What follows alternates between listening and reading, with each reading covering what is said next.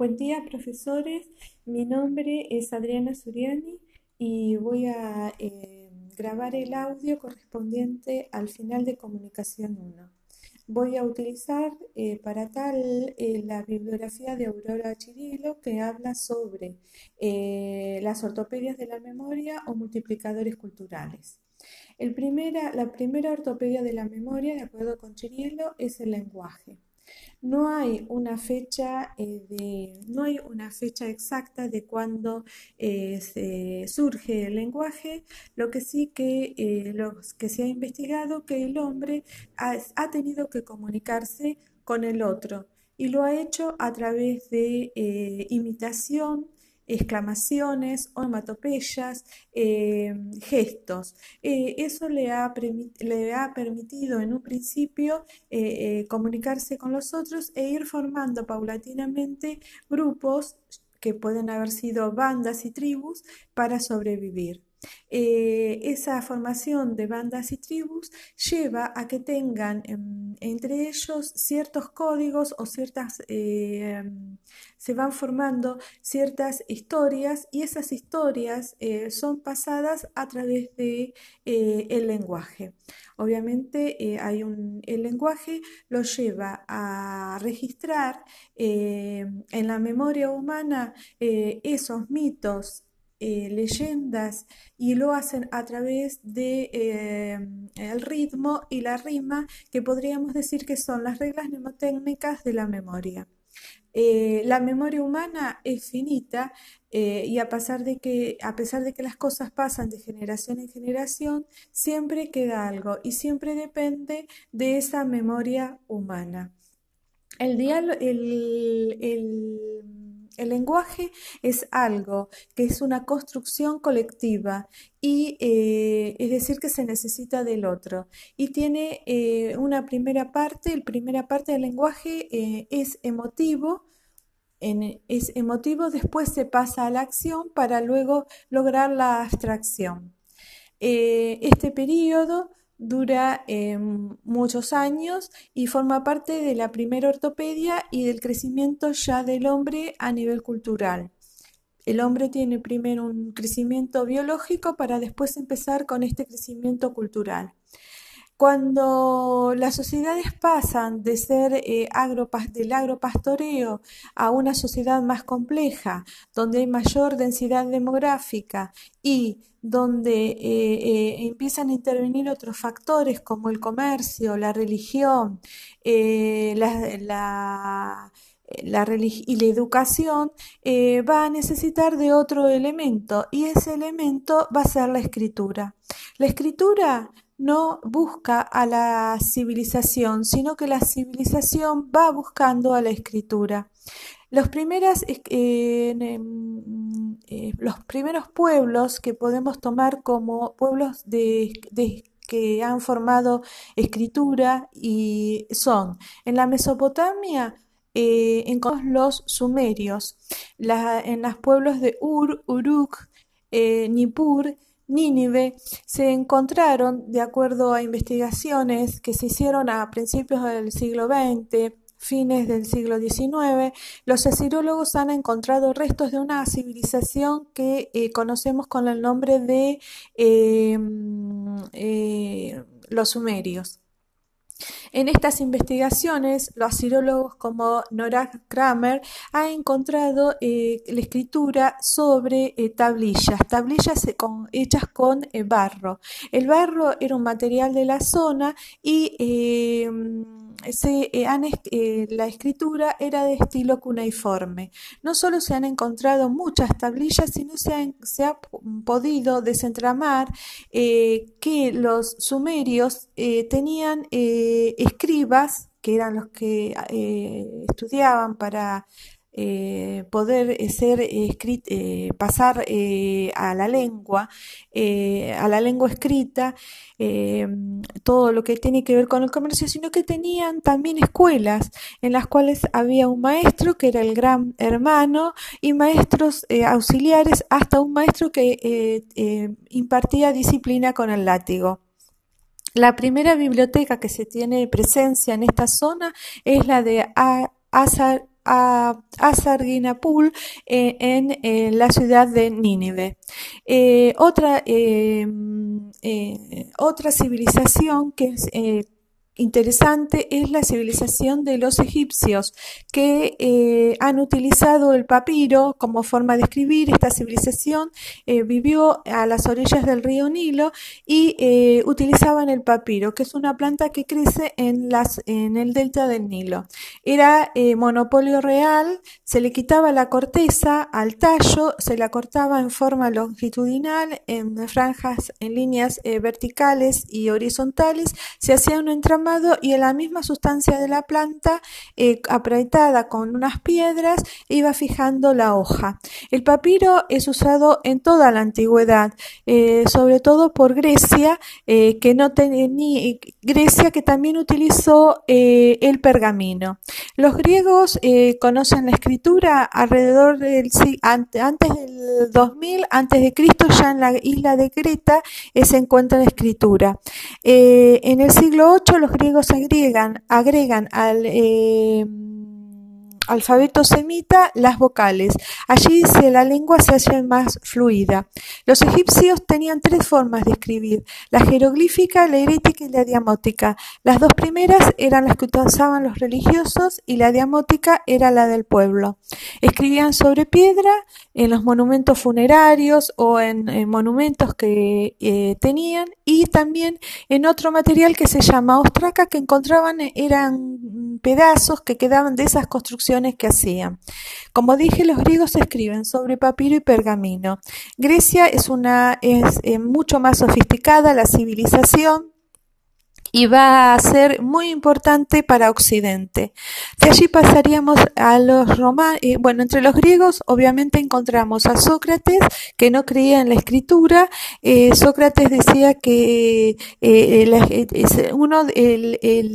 el, pasar de uno a otro, la transmisión humana de uno a uno a otro, era más valioso que, que la escritura. Sin embargo, los sofistas impusieron los libros y se utilizaron muchos libros en la antigüedad.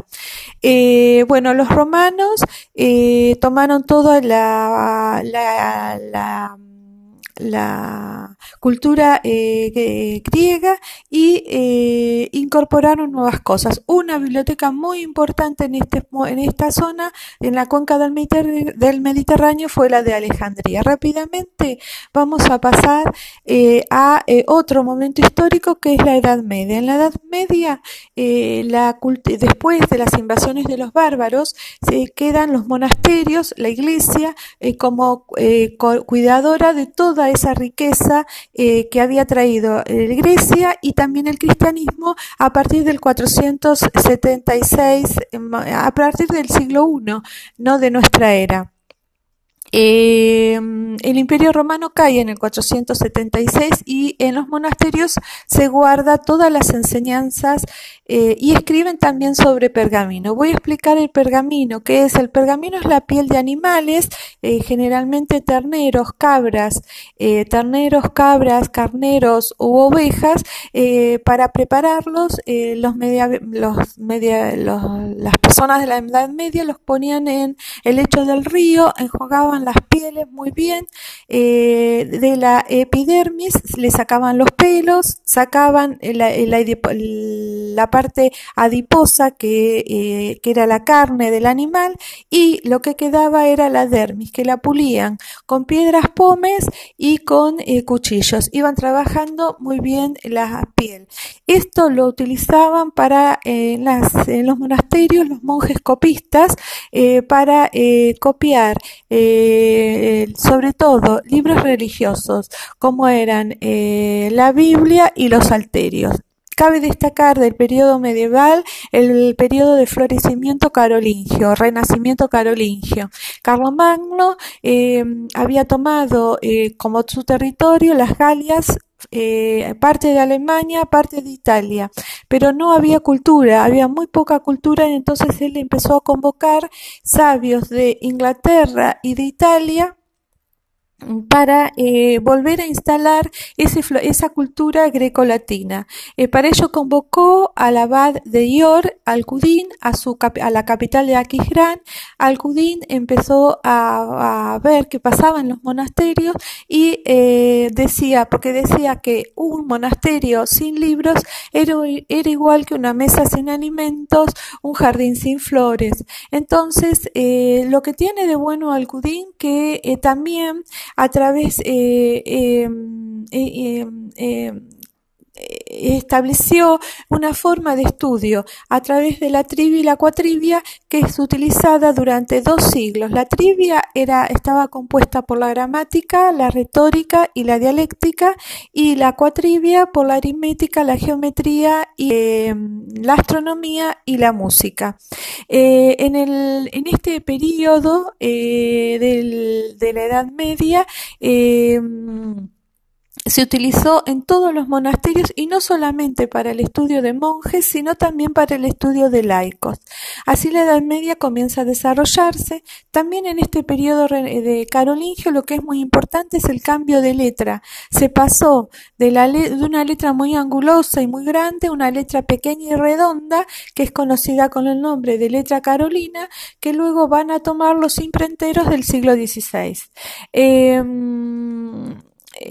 Bueno, eh, después eh, de el, eh, bueno, obviamente la alta edad media va a devenir eh, en un cambio que es la, la, baja edad media. La baja edad media eh, va a llevarnos a otro tipo de sociedad, aparece la burguesía, que son comerciantes, va a haber mayor mayor cantidad de circulación de dinero, van a sufrir algunas cosas como la peste negra, la peste negra y eh, es una sociedad muy diferente.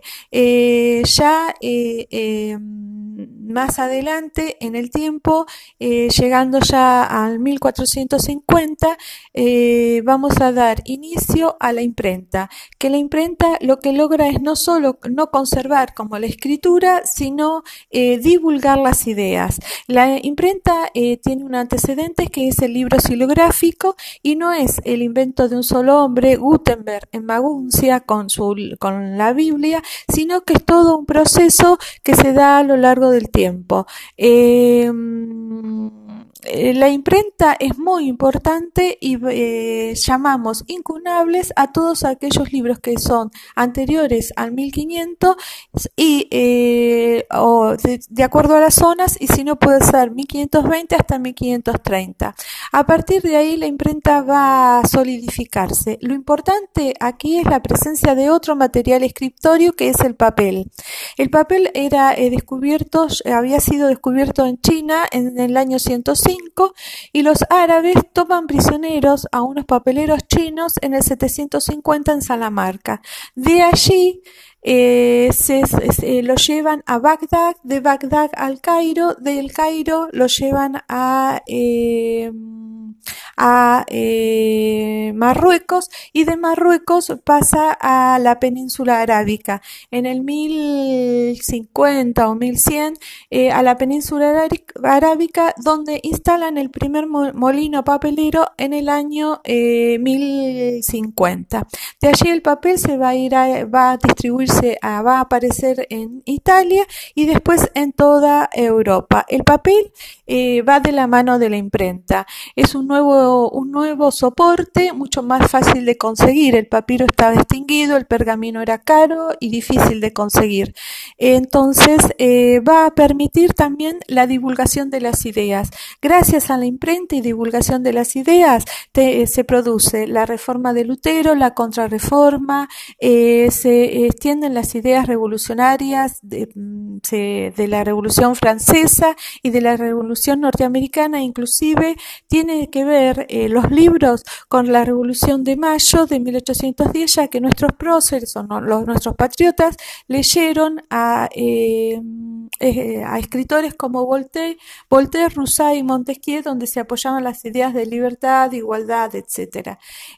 Bueno, el libro fue, fue haciéndose cada vez más importante en Europa, se fundaron bibliotecas, hay un afianzamiento de la imprenta, sobre todo en el siglo XVI.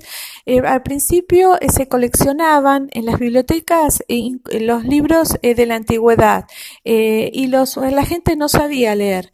Eh, pero eh, cada vez más se enseñó a leer empezaron a, leer y no solo la gente de la nobleza, sino también la gente común que necesitaba leer y escribir para el comercio común.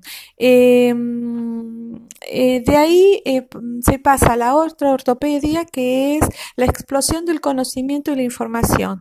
Eh, esto se da en la segunda mitad, en, el siglo XX, con el nacimiento del de, el cine mudo, la el cine hablado en 1920, la radio y después la televisión, los transitores y los ordenadores. En realidad, ya a fines del siglo XX era tal la cantidad de información que había que eh, era imposible, es imposible eh, cuantificarla.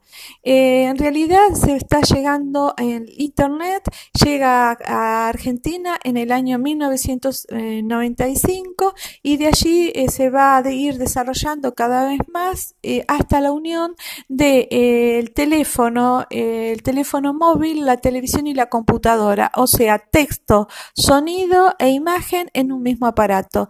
esto eh, hace que la información sea cada vez se transmita a partir de las redes sociales, que es un fenómeno del siglo XX, con las nuevas aplicaciones de eh, WhatsApp, de Facebook eh, y se transmite la información rápidamente, pero hay mucha información, esta información no siempre es mucha cantidad, mucha variedad y no, no siempre es de calidad.